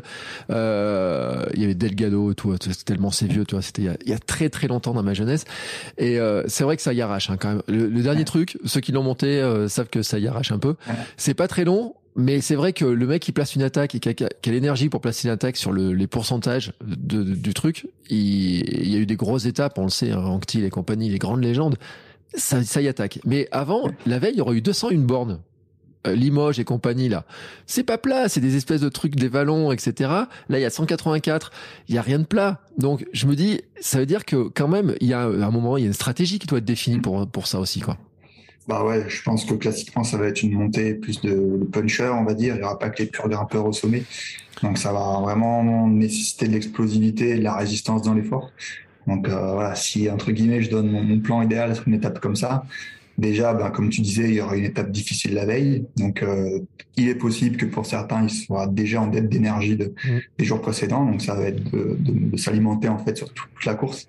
On va viser des apports, euh, des apports glucidiques proches de, de 90 grammes par heure tout le début d'étape. Et puis après, je dirais, euh, dans, dans les une à deux heures avant le, avant l'arrivée au sommet, on va essayer d'aller chercher un, gap supplémentaire en ayant des apports un peu plus élevés. Et après, bah, selon les habitudes de chacun, il se peut qu'il y en a qui, qui fassent des stratégies pour potentiellement se déshydrater légèrement avant cette montée. Il y en a qui vont peut-être utiliser un peu de, bicarbonate de sodium, par exemple, pour tamponner un peu cette acidité qui mmh. va être produite sur, sur l'ascension finale. Il y en a qui vont peut-être prendre des gels, euh, des gels énergétiques qui vont contenir la caféine ou autre. Donc euh, voilà, ça va être un moment très intense, relativement court quand je compare à des ascensions de de, 20 km qu'il y aura sans doute dans les Alpes. Mais euh, voilà, ça va être vraiment hyper énergivore cette ascension finale. Mais surtout, ça va être l'anticipation qu'on va avoir dès le départ en fait. Si on veut pas faire d'hypoglycémie euh, sur cette montée finale, faut pas prendre de retard sur sur les heures précédentes. Ouais, alors je te confirme, les quatre, ces quatre derniers kilomètres à 12%. Euh, voilà, donc c'est c'est vraiment euh, les punchers euh, qui vont faire le truc et tout. Euh, ça va vraiment être du, du vraiment une sorte de puncher. Euh, des fois, je me demande s'il faut pas mieux monter. C'est pour une blague, hein, mais ça se monte aussi en courant à fond. Et, et, on voit aussi que là, c'est des sacrés punchers qui montent ça. Il y a des, il y a des temps, il y a des records qui sont faits là-dessus et tout. C'est, c'est assez impressionnant.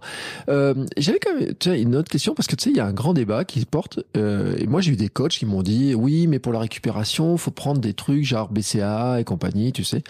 Euh, j'ai alors ça fait débat parce que en fait, ça sert à quelque chose ou pas? Est-ce que vous dans le cyclisme ou dans d'autres sports, c'est des choses en fait où vous dites ça ou ou finalement on va beaucoup plus loin que ça en fait ou ça c'est qu'un détail?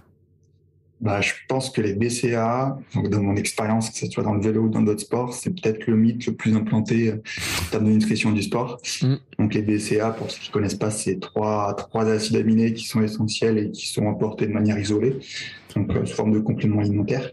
Mais en gros, déjà si on parle de récupération, c'est déjà un premier point. L'organisme, il a besoin de plusieurs acides aminés, pas que ces trois-là. Mm. Donc d'apporter de manière isolée ces trois acides aminés, concrètement, ça sert à pas grand-chose. L'idée numéro un, si on veut éviter en fait d'aller taper dans ces BCA qu'on a aussi nous dans notre propre corps, et donc éviter d'aller taper derrière dans, dans la masse musculaire, c'est déjà d'avoir des apports énergétiques suffisants, notamment des apports glucidiques. En fait, souvent, on va chercher ces BCA dans notre organisme à partir du moment où on se retrouve en déficit d'énergie et notamment de glucides. Donc déjà, première intention, si on veut mieux récupérer, et ça je le dis souvent en fait, la récupération elle commence pas à la fin de l'effort, elle commence dès qu'on commence l'effort. Parce que plus on va puiser en fait dans nos réserves, qu'elles soient glucidiques ou même de ces, de ces fameux BCA, eh ben, ça va impacter la récupération derrière. Donc déjà en termes de récupération, c'est d'anticiper d'avoir des apports réguliers conséquents pendant l'effort. Deuxième point en récupération post-effort, plutôt essayer d'avoir une protéine qui est complète. On entend souvent parler des, protéines de, lait comme la whey, mais pour autant ça peut déjà être simplement une, protéine animale ou un, mix de compléments végétal. Ça peut complètement être intéressant tant qu'on a tous ces acides aminés qui vont être euh, dans ce même bol alimentaire. Et après, euh, les BCA, on en parle aussi dans les sports d'endurance parce qu'ils peuvent potentiellement avoir un effet sur ce qu'on appelle la, fatigue centrale, potentiellement ce qui va amener ben, à, à, faire que le cerveau euh, est fatigué concrètement et qu'on est plus à même de, mm. de poursuivre l'effort. Ça reste quand même un niveau de preuve assez faible. On a concrètement plus d'effets avec d'autres compléments comme, comme la caféine, comme, comme d'autres acides aminés par exemple. Euh, qui peuvent avoir plus d'intérêt que les BCA. Donc je dirais que c'est pas négligeable sur ces aspects de fatigue centrale. Par contre, en termes de récupération, il y a, il y a concrètement aucun intérêt. Bon, bah tu vois, et non parce que moi j'aime bien, tu vois. Alors je prends le pouls un peu de tous ceux qui euh, qui, qui, sont parce que c'est vrai et c'est intéressant de dire que ça fait partie des mythes ou pas parce que euh, il y a plein de trucs qui sont dits, euh, il y a ceux qui jurent que par ça, etc. Mais après, tout à l'heure tu m'as dit un truc, tu as parlé de jus de betterave. c'est alors c'est pas un mythe alors la, le jus de betterave? Ça fait partie en fait de certains compléments alimentaires. Ils sont ils sont cinq ou six à être reconnus vraiment sur leur, leurs effets, ce qu'on appelle ergogènes, donc qui vont améliorer la performance. Après, voilà, je tiens, je tiens à vous rassurer, on n'est pas sur des pourcentages d'évolution, euh, d'amélioration de la performance important. Hein. Sinon, on appellera ça du dopage. Mm. Mais concrètement, ça peut avoir un petit effet bah, supplémentaire sur euh, différents mécanismes. le jus de betterave en fait partie, même si le niveau de preuve il est plus euh, plus important chez les athlètes, enfin du coup chez les sportifs qui sont moins moins aguerris et avec des, des, niveaux de capacité aérobie moins importants.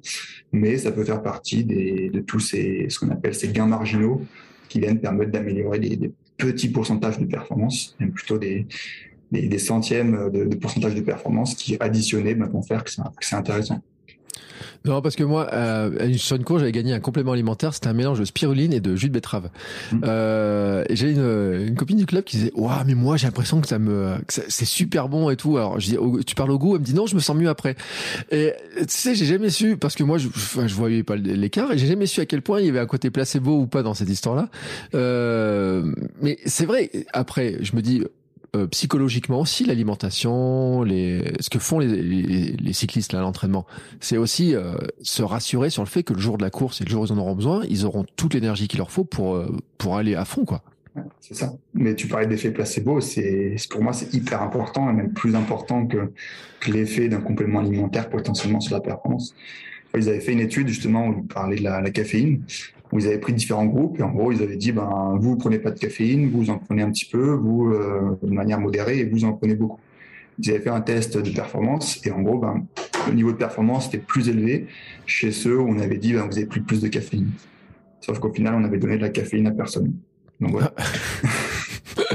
T'imagines le côté placebo et ça faut.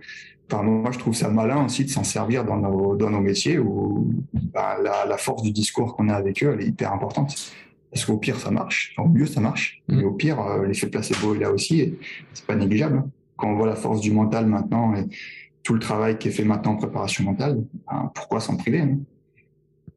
Ouais, mais euh, c'est vrai hein, qu'il euh, y a des, des trucs comme ça.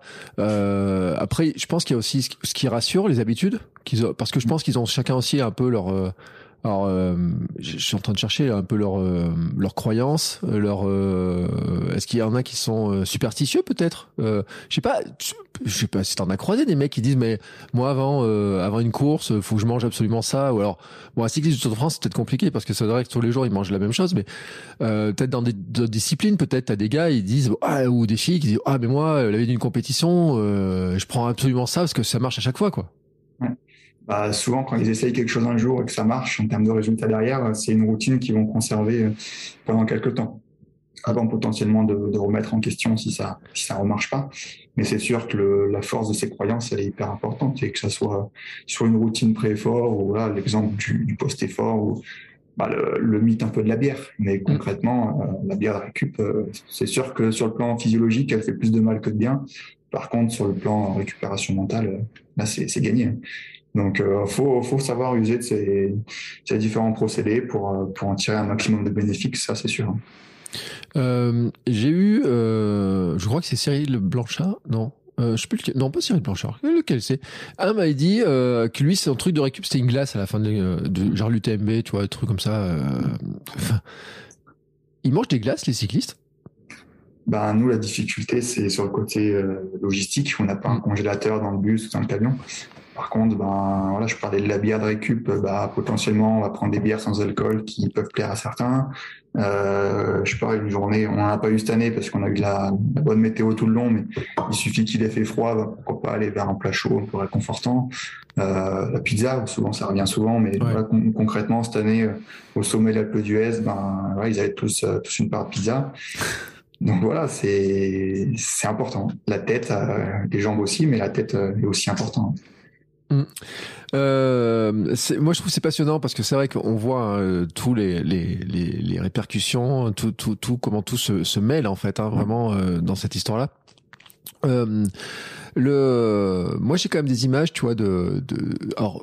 J'ai vu sur ton compte Instagram, tu as une photo de Julien Alaphilippe en 2020, là, quand il devient champion du monde. C'est l'année où il s'en va là, tout seul. Là. Euh, là, on se dit quand tu quand tu vois arriver là au bout là, tu dis là, euh, tout le boulot, bon, bien sûr, il y a l'entraînement, mais la nutrition, tout, le technique, tout, tout, a bien marché en même temps, quoi. Tout a bien marché en même temps. C'est ça, ben, du coup, c'est vrai que j'ai eu deux, deux fois la chance, ben, les deux seules fois où il a gagné, mais d'être dans le staff de, de Julien Alaphilippe sur ces deux titres de champion du monde. Et c'est vrai que c'est hyper, hyper gratifiant hein, de, de, voir que, que tout se passe bien le, le jour J. Donc c'est sûr que voilà, on fait partie de la, la performance. C'est toujours après difficile de se placer par rapport à voilà, cette euh, besoin de reconnaissance ou pas, je sais pas si c'est la question, mais en tout cas c'est gratifiant. Et puis surtout avec des, athlètes comme lui qui sont hyper ouverts et vraiment pas compliqués, donc euh, c'est une réussite collective. Ouais, mais c'était pas trop sur la reconnaissance, c'est se dire que finalement, euh, c'est pour être capable de faire ce qu'il fait sur les derniers kilomètres, de partir comme ça et que personne ne le rattrape c'est se dire que, enfin, franchement, il est, bien sûr, il y a toute la saison, il y a ces années, ces années d'entraînement, mais même ce jour-là, c'est-à-dire qu'il a le gaz, il a euh, l'hydratation, elle est nickel, l'alimentation est nickel. Enfin, après peut-être pas, parce que peut-être que dans les coulisses, on se dit à la fin, euh, il fallait pas que ça fasse 5 km de plus, peut-être, on sait pas. Euh, mais en tout cas, ce jour-là, tout s'est aligné pour que tous les, les, réservoirs, tout ce qui était bon était, était en place, quoi. Ouais, ouais bah, concrètement, je me souviens notamment de son premier titre en, Italie, où il y avait la spécificité en fait de sortir du Tour de France. Donc, il mm. finissait le Tour de France le dimanche et le ce dimanche suivant, bah, ils étaient sur une course de, de plus de 250 km avec le dénivelé, le dénivelé qu'il y avait. Donc il y avait un besoin de récupération qui était hyper important. Et justement, on avait un peu timé ces apports-là dans la, semaine précédente où il y avait ben, de un le début de semaine un besoin de récupérer mentalement et physiquement. Et après, ben, une, une, recharge en fait de ces réserves en vue de la course les, les, trois jours précédents où là on avait des apports beaucoup plus importants notamment notamment en glucides.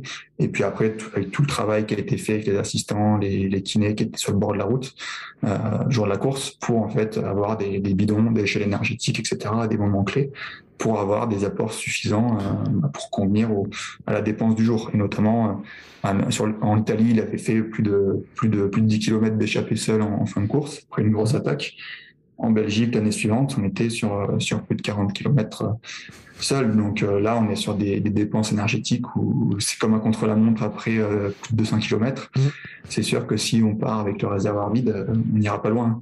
Donc oui, il y a une réelle stratégie à mettre en place pour bah, pour faire un effort de ce type. Euh, en tout cas, oui, parce que en plus gagner deux fois le maillot euh, champion du monde d'affilée, euh, c'est quelque chose quand même qui qui est pas commun, euh, vraiment très rare. Euh, le la question que j'avais, c'était est-ce qu'il alors j'en ai deux en fait. Bon, est-ce que ils peuvent avoir certains des régimes alimentaires type céto, vegan, végétarien ou pas, ou est-ce que franchement c'est pas jouable?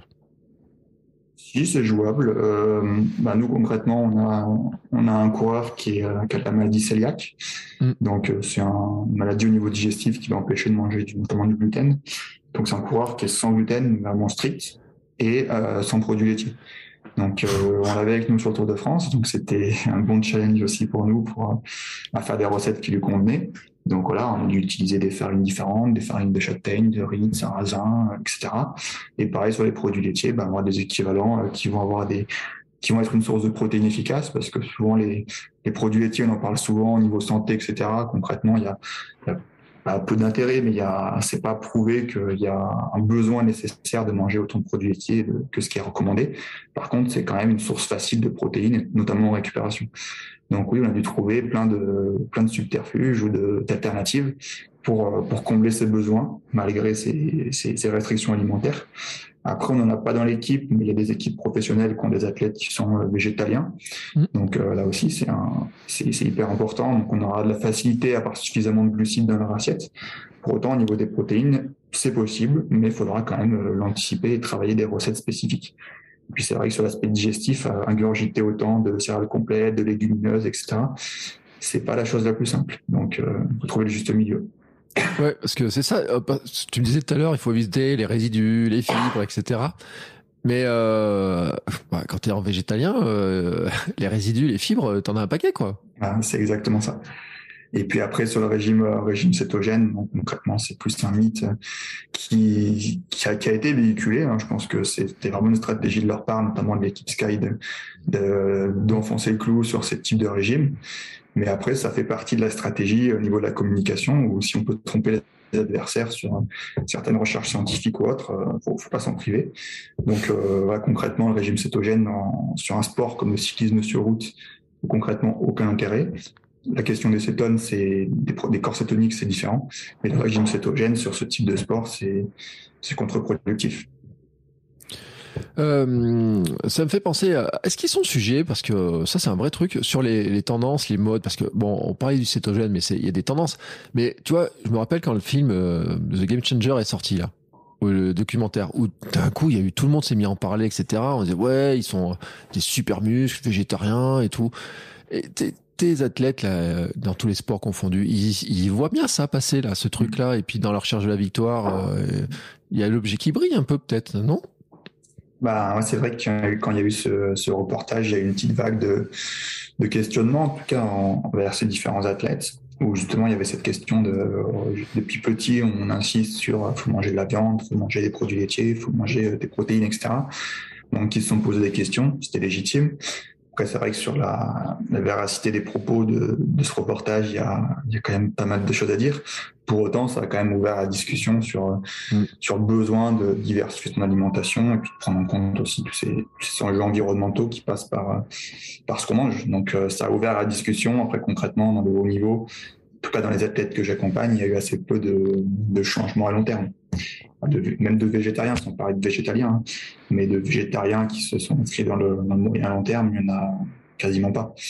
Mais par contre, nous, ça nous a permis d'enfoncer un peu plus le clou sur le fait que voilà, c'est nécessaire d'avoir des apports en protéines. Par contre, il y a aussi un besoin de les varier, au mmh. niveau animal, au niveau végétal, pour différents, différents besoins, mais il y a un intérêt à le faire sur le plan de la performance et sur d'autres aspects également. Euh, je voudrais qu'on finisse quand même par dire un mot sur les, euh, sur les, les femmes.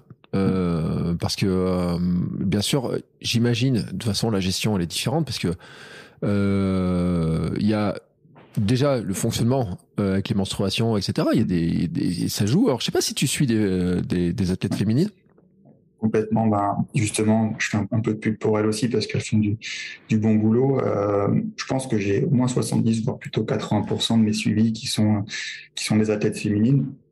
Et ça s'est aussi mis en place par le, projet Unpower, qui est, qui est basé à l'INSEP, justement sur les spécificités de la tête féminine. Donc, que ça soit au niveau des menstruations, comme tu disais, mais simplement au niveau des, des variations hormonales qu'il peut y avoir dans un cycle menstruel. Mmh. Et du coup, bah, comment adapter que ce soit la charge d'entraînement, et tout ce qui est relié à la récupération, donc notamment la nutrition. Et c'est vrai qu'avec euh, avec les cyclistes euh, qui étaient dans ce projet, mais il y a eu aussi des, des, des rameuses ou des, des, skieuses, ce qu'on essaye de faire aussi, c'est d'impacter, euh, enfin faire varier les besoins nutritionnels en fonction des phases du cycle menstruel. Donc, concrètement, même si c'est hyper individu dépendant, hein, déjà en fonction du, la, du type de contraceptif, Bien sûr, il y a aussi ce prérequis, est-ce qu'elles ont leurs règles Parce que souvent, bah, on se rend compte que c'est n'est mm. pas toujours le cas. Euh, donc voilà, donc étudier déjà ces spécificités et de manière individuelle comment ça peut varier. Et on se rend compte que souvent il y a une phase du cycle qui est souvent entre le premier tiers et le deuxième tiers, qui n'est pas forcément optimale sur la performance. Donc soit parce que ça impacte clairement la performance, soit parce que de manière subjective, notamment au niveau de certains symptômes, ça peut impacter ben, le ressenti de l'effort ou la perception, le, potentiellement des douleurs digestives, etc. Donc on sait qu'on a une phase où c'est potentiellement l'athlète doit être moins à même de s'entraîner. Donc là, on a deux types de situations. Soit on réduit la charge, soit plus simple, et pour autant, on va l'augmenter dans des, dans des phases où la tête sera plus à même de, s'entraîner de manière qualitative. Ou alors, on va, euh, on va optimiser les aspects nutritionnels et de récupération dans cette phase où potentiellement, ça peut être plus dur de, de s'entraîner de manière optimale. Donc, c'est vrai que c'est des choses qu'on peut mettre en place et ça reste des, des conseils vraiment individuels, par contre. Et euh, moi, il y en a une, parce que euh, on parlait de vélo, mais quand même, Pauline Ferrand-Prévot, quand on regarde la mm. saison avec ses cinq maillots euh, championne du monde, euh, elle, on peut dire que l'optimisation, euh, elle a géré cette année. Hein. Ouais. Bah, de toute façon, quand il y a des athlètes qui durent comme ça longtemps, c'est aussi qu'ils sont, qui sont en millimètres sur, sur tous leurs aspects de la vie quotidienne. Hein. Il n'y a pas que l'entraînement, mais voilà, je pense qu'elle a été à bonne école aussi en étant en couple avec un, un Julien Absalon qui, a, qui, est, qui, est, qui est parfait sur plein d'aspects de, son quotidien. Donc, je pense que ça fait partie des athlètes quand, quand ils sont performants et que ça dure tant de temps qu'il n'y a pas de secret. Hein. Ils, sont, ils sont sérieux et ils font les choses à fond. Pour, euh, pour des gens qui, euh, qui tu vois, alors ça peut être pour des parents, tu vois, qui ont des, euh, quand leurs jeunes, leurs enfants, qui, qui veulent faire, alors quel que soit le sport d'ailleurs, hein, mais c'est intéressant. C'est quoi le conseil? Et, euh, et, ça marche aussi pour les vieux qui veulent euh, se mettre au vélo. Hein. Euh, c'est quoi le conseil, le truc On dit bon, tiens, euh, il y a moi, tu sais, je suis bien adepte du truc 80-20, quoi. dire avant d'aller dans le détail, on pose quand même les grandes bases, quoi. La, la, grande base, c'est quoi? Le, le, truc qu'il faut pas, faut dire là, il y a ça, tu peux pas y couper, quoi. Je dirais que ce serait la régularité de, de ce qu'on met dans l'assiette. Donc, euh, plutôt que de faire, entre guillemets, d'être sérieux, euh, un repas sur, sur 10 et se dire, bah, c'est déjà ça en plus, c'est plutôt essayer d'inclure des bonnes habitudes au quotidien euh, qui vont durer dans le temps. Parce que souvent, bah, c'est l'exemple qu'on fait des régimes. Hein. On est hyper sérieux pendant quelques mois et puis derrière, on, on perd tous les bénéfices, voire on, on, reprend encore plus de poids que, que ce qui était fait avant. Donc, euh, je dirais que cette culture, cette éducation nutritionnelle qu'on va pouvoir mettre en place dès le plus jeune âge, elle va être hyper importante. Et voilà, on parle souvent, que ça soit au niveau de la santé, mais même au niveau de la performance en fait de, ce régime méditerranéen avec beaucoup de beaucoup de légumes, avec euh, des protéines animales, mais des protéines végétales, avec euh, des graisses de qualité, etc. C'est euh, c'est une base qui a c'est pas un secret de, de polychinelle, hein, mais c'est une base qui qui est, hyper intéressante, qui est hyper bénéfique. Et euh, c'est ça qui va nous permettre après de d'encaisser les entraînements, de bien récupérer et de faire fonctionner. Tu parlais tout à l'heure des engrenages au niveau de la performance, mais c'est ça en fait qui met de, l'huile dans les engrenages pour que la machine tourne à plein régime. Donc déjà, je dirais que euh, le conseil numéro un, c'est la qualité de l'alimentation. Voilà, c'est des conseils tout bêtes, hein, mais manger des aliments qui sont... Euh, c'est Anthony Fardet, un chercheur qui utilise euh, la règle des 3 V, vrai, varié végétal. Mais en gros, avoir des aliments, on cuisiner, des aliments bruts, des aliments de qualité, et avoir plus de végétal que de, de produits animaux par rapport à ce qu'on fait actuellement. C'est déjà beaucoup de, beaucoup de choses bénéfiques. Et puis après, si on fait un focus sur euh, sur l'aspect sportif, je dirais que c'est, euh, bon, on utilise un terme qui peut paraître un peu compliqué, mais c'est en gros périodiser ses apports, notamment ceux qui sont qui sont glucidiques. Où en fait, euh, pendant l'effort, on a quand même des besoins en termes de glucides qui sont assez importants, tant sur le plan énergétique que sur le plan, euh, à dire au niveau de la tout le, tout le fonctionnement de l'organisme. Et on sait que les glucides, en fait, ils sont déjà protecteurs au niveau intestinal, au niveau du stress oxydatif, etc. Donc c'est ça aussi qui va nous permettre de mieux récupérer derrière, de pas se blesser, de, de mieux récupérer, de pas tomber malade, etc. Donc les glucides pendant l'effort, ils sont importants ben, pour pas faire d'hypoglycémie, on en parlait tout à l'heure, mais aussi dans le fonctionnement de l'organisme, ils sont, euh, ils sont hyper importants. Donc en fait, c'est avoir une base solide dans l'assiette et après avoir des apports supplémentaires en glucides en fonction de la charge de travail du jour. Eh ben écoute, c'est tellement précis, tu vois, c'est euh, là tout le monde va réécouter. Euh, je mettrai bien vers l'épisode avec Anthony Fardet parce que euh, Anthony Fardet, je l'ai reçu. On a reçu aussi Vrob qui avait euh, qui a fait une BD qui a adapté aussi des travaux d'Anthony Fardet où c'est très très bien expliqué et je dois le dire, ça fait partie des épisodes qui ont été les plus écoutés. Euh, vraiment, les deux épisodes qui ont été vraiment très écoutés parce que c'est un sujet qui nous tient à cœur. le les 3 V, manger vrai, l'alimentation naturelle, etc. et tous ces éléments là.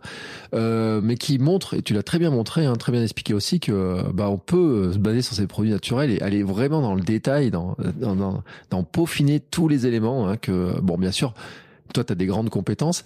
Euh, il y a quand même un truc, tu sais, on finit toujours par une recette. Euh, par euh, Et moi, tu sais, comme, comme, je suis très curieux, je me dis, c'est quoi, toi, toi, la recette? T'as pas une recette un peu...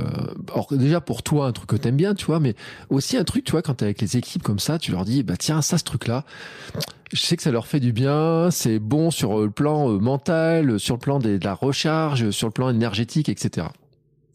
Bah, il y en a une qui me vient tout de suite à l'esprit. Euh, c'est vrai que tout à l'heure, on a beaucoup parlé du contenu de l'assiette, des quantités assez importantes, etc. Mais voilà, dans l'assiette, dans le plat principal, on va vraiment à l'essentiel sur l'aspect calorique, glucidique, protéique, etc.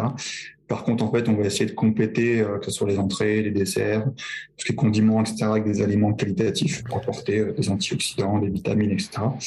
Et souvent, un truc qui plaît bien et puis qui est, qui est aussi intéressant, c'est je fais ma pâte à tartiner maison.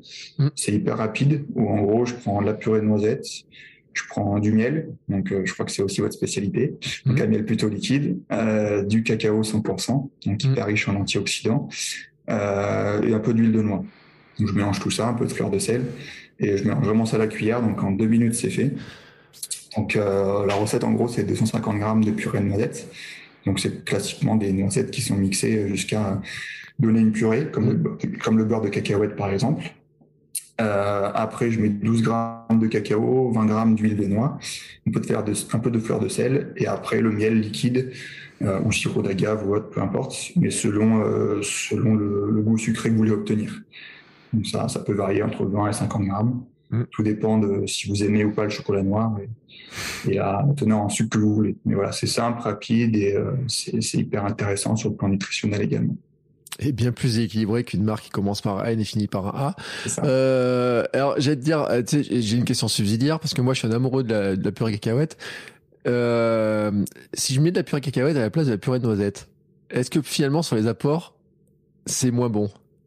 C'est un peu moins bon si on parle des, des graisses notamment, plus sur des, des, acides gras saturés sur le cacahuète, c'est plus sur des acides gras monoinsaturés et polyinsaturés sur la noisette. Après, la noisette, c'est vraiment, un, comme on dit, un super aliment hein, sur le plan des, des, fibres, sur le plan des, des, des polyphénols, etc. Donc, c'est vrai que la noisette, euh, je mettrais euh, la, la, palme, euh, palme d'or par rapport à, la cacahuète. Mais bon, après, la cacahuète a aussi des intérêts. Donc, si on arrive à varier avec ça, la purée d'amande, et puis on peut varier les recettes de manière assez infinie. Donc, pourquoi pas de temps en temps, hein, ça c'est sûr. Ouais. Et puis disons-le, hein, c'est que ces purées d'oléagineux, elles ont une quantité de protéines par rapport au, poids, et on en parlait tout à l'heure. Hein. c'est quand même des, des aliments qui ont, qui ont cette richesse-là, euh, où on peut en... Il y a vraiment, on est à 23%, je crois, sur la, la cacahuète et choses comme ça. Hein. Ouais. Bah, quasiment équivalent à une protéine animale. Après, bah, il y a cette question des acides aminés essentiels à l'intérieur, mais en termes quantitatifs, c'est hyper, hyper intéressant. Voilà. Eh ben écoute, je te remercie parce que c'est un épisode qui était super complet. On a pris plein de trucs. Moi j'ai hâte qu'on se retrouve dans euh, 15 jours, 3 semaines pour l'épisode sur les euh, l'aliment, les TCA, les trucs comme ça, sur les comportements alimentaires parce que c'est un vrai sujet. On l'a pas on n'a pas trop parlé aujourd'hui. On parlait un petit peu d'épuisement, on a parlé un petit peu euh, chez les femmes d'aménorrhée, c'est des sujets. Je le dis parce que dans le prochain épisode, on en reparlera avec une invitée qui a elle aussi connu l'aménorrhée et euh, et puis je suis en train de préparer d'autres épisodes avec bah, chez la version chez les hommes. Hein, euh, parce que j'imagine que dans les cyclistes que tu as suivis, le fameux REDES, euh, mm. on n'en parle pas beaucoup, mais il doit y avoir de l'épuisement qui doit arriver aussi. Donc on en parlera la prochaine fois. Euh, en tout cas, je te remercie beaucoup pour le temps passé avec nous. si on veut te suivre, tiens, où est-ce qu'on peut te retrouver? Eh ben, je, je, suis de moins en moins actif quand même sur, sur Instagram. c'est ce que j'ai cru voir, oui.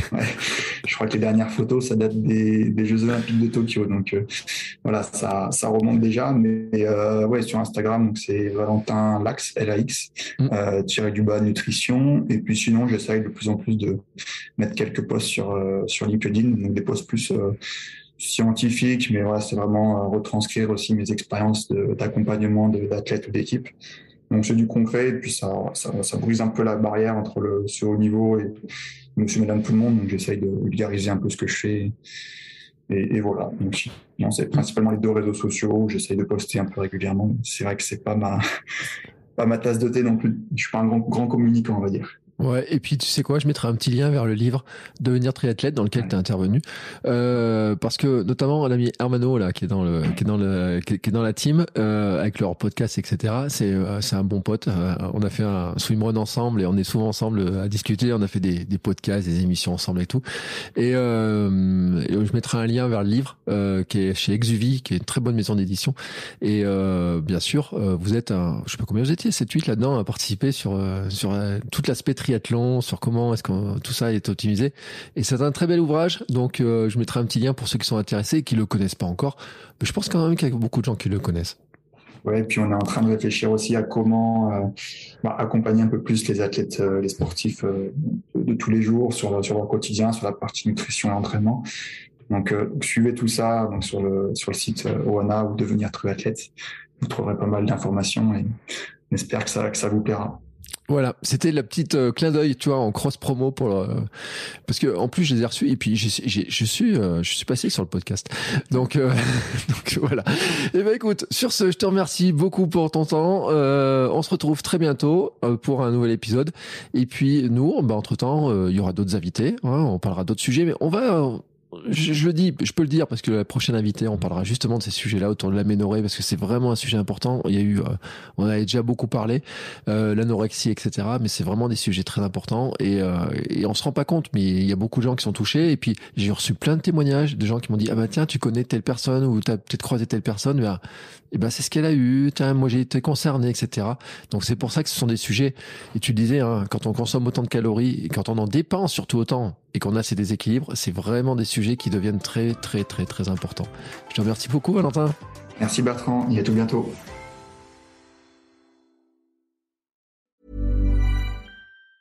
Ever catch yourself eating the same flavorless dinner three days in a row? Dreaming of something better? Well, HelloFresh is your guilt-free dream come true, baby. It's me, Kiki Palmer. Let's wake up those taste buds with hot, juicy pecan-crusted chicken or garlic butter shrimp scampi. Mm. Hello Fresh. Stop dreaming of all the delicious possibilities and dig in at HelloFresh.com. Let's get this dinner party started.